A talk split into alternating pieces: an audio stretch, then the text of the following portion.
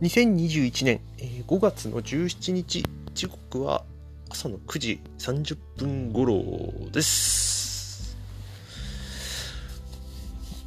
うんとですね最近、えー、よく聞いている、えーと、ポッドキャストの中で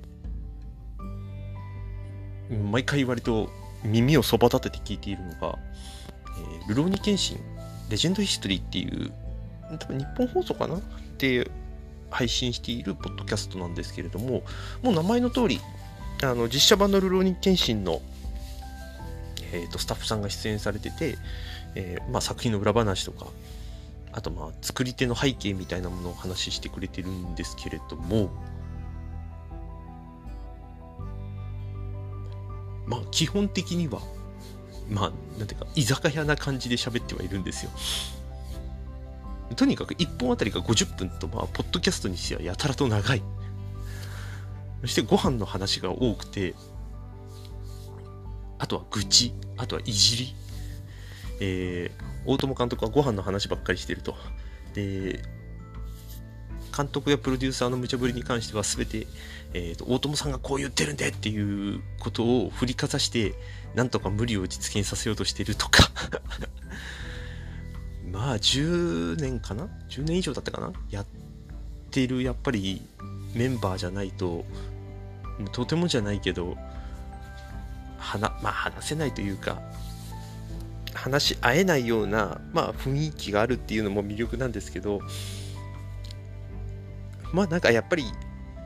あの手の超大作作るんだからまあ変人ばっかりだよなと思ってたら案の定変人ばっかりでしたね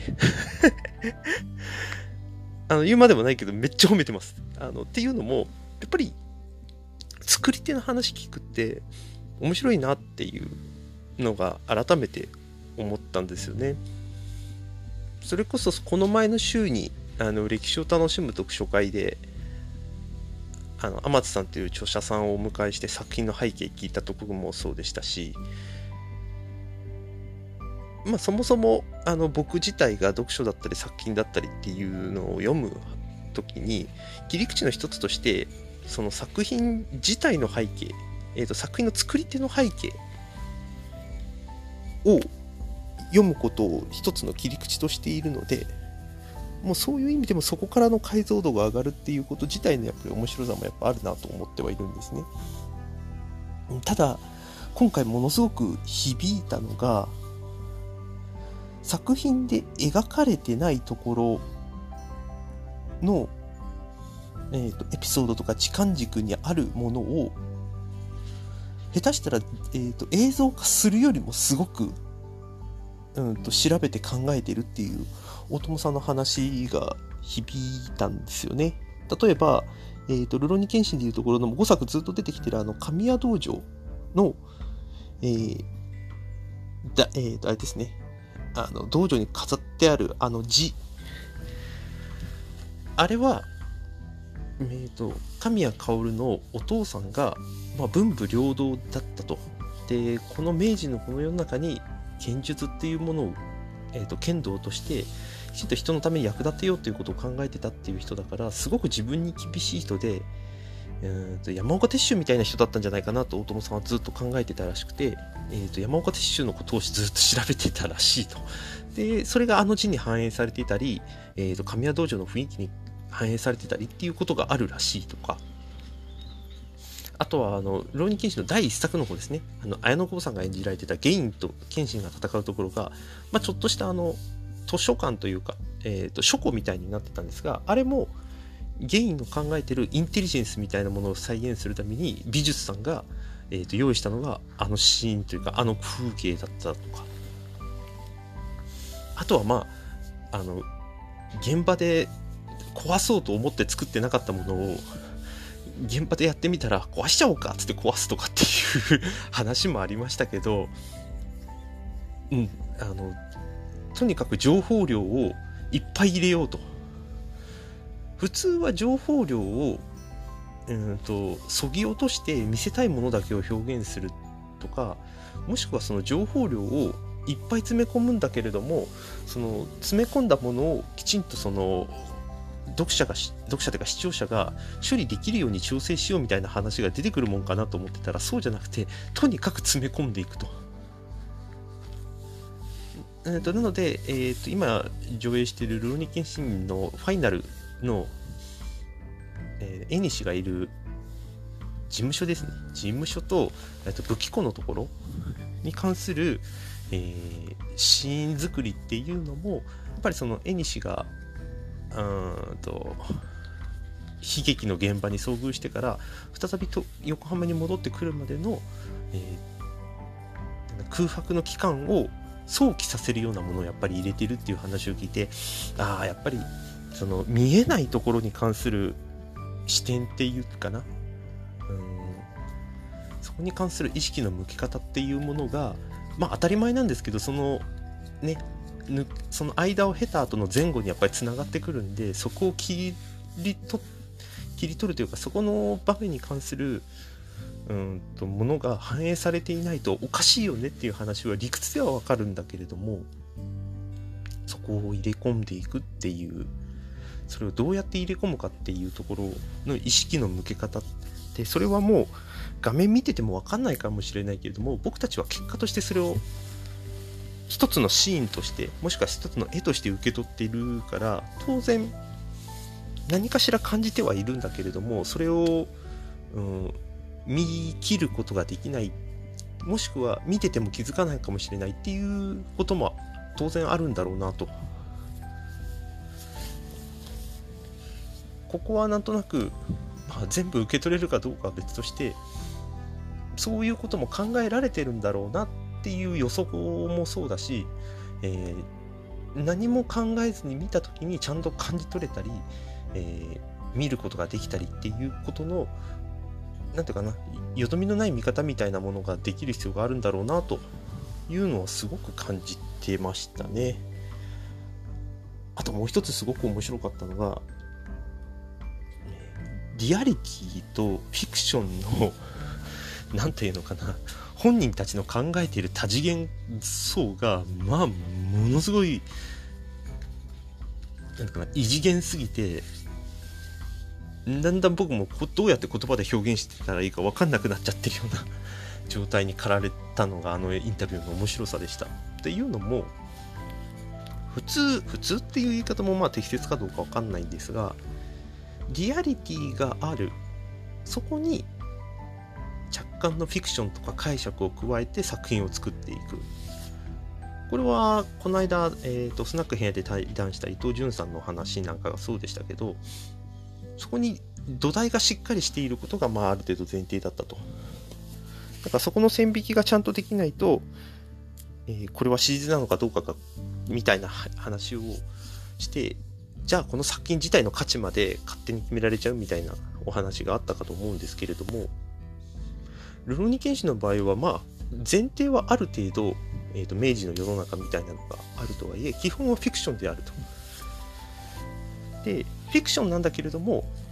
アクションにどこかリアリティを持たせていったりっていうことがあるのかなと思ってったら、えー、フィクションの中にリアリティを持たせていってそこにまたフィクションを入れ込んでいくっていうなんじゃそりゃみたいな話が展開はされてたんですね。例えばうんとこのその前の作品か。えと京都大火ともう一つ伝説の最後編っていうところでのバトルというのはどちらかというと同業者の戦い。例えば獅子王と謙信もそうだしまあ青志と謙信とかもそうだったと思うんですけど同じ時代を生きてきてまあまあ別の何て言うかな。まあ、技だったり業界の中で生きてきたとはいえ基本的には同じ業界で戦ってきたメンバーだったので手筋も割と似てたり、うん、とやり方も結構似てたりはしてるんですね。だからそこに、えー、と思いの強さとか感情の強さみたいなものでまああの決着がつくっていうところだったんですけど縁との戦いはむしろそうではなくて感情のぶつけ合いであると。縁がもう感情をとにかくぶつけてくるんでとにかくうんと、技のキレとかうんぬんとかっていうよりも本当にぶつけてくるっていうところが例えばその縁の攻撃で建物がどんどん壊されていったり本当はもうとどめを刺しゃいいのに刺さないところがあったりだとかっていうそういう構図が展開をされていた。まあそれは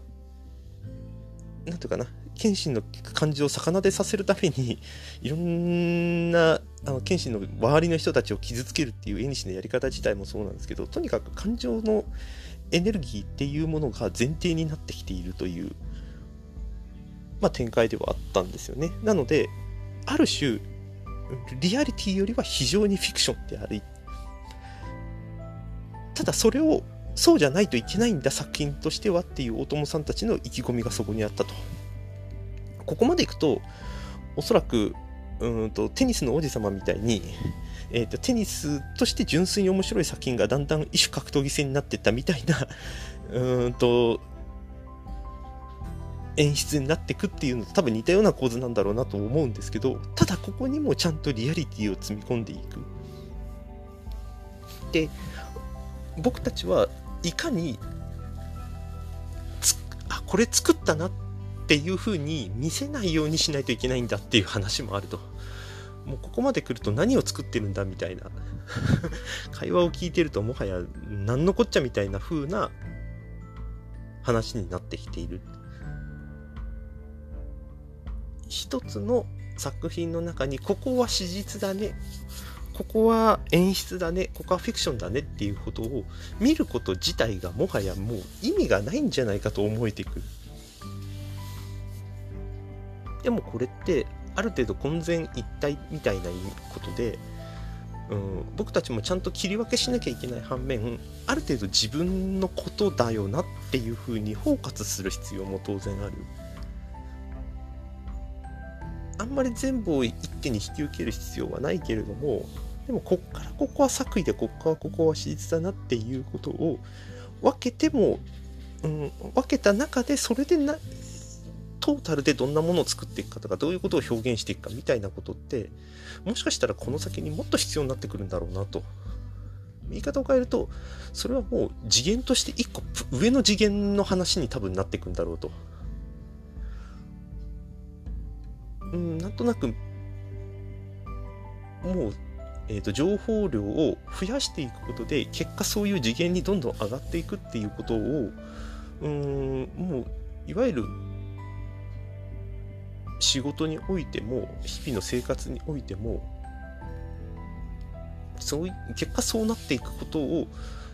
やっていかないとうんと消費する消費されるだけの存在になるみたいなことがあるんだろうなという気はしてきましたね。これは多分アート的な考えとかにもつながるんだろうけれどもそういう意味でやっぱり作り手の話聞くって面白いですよね。うん、ちょっとこれはえー、今までは割と情報量をそぎ落とそうという一途で今までやってきましたけどちょっとこれからは切り口を変えて、えー、いろんなことにトライしてみたいなと思います。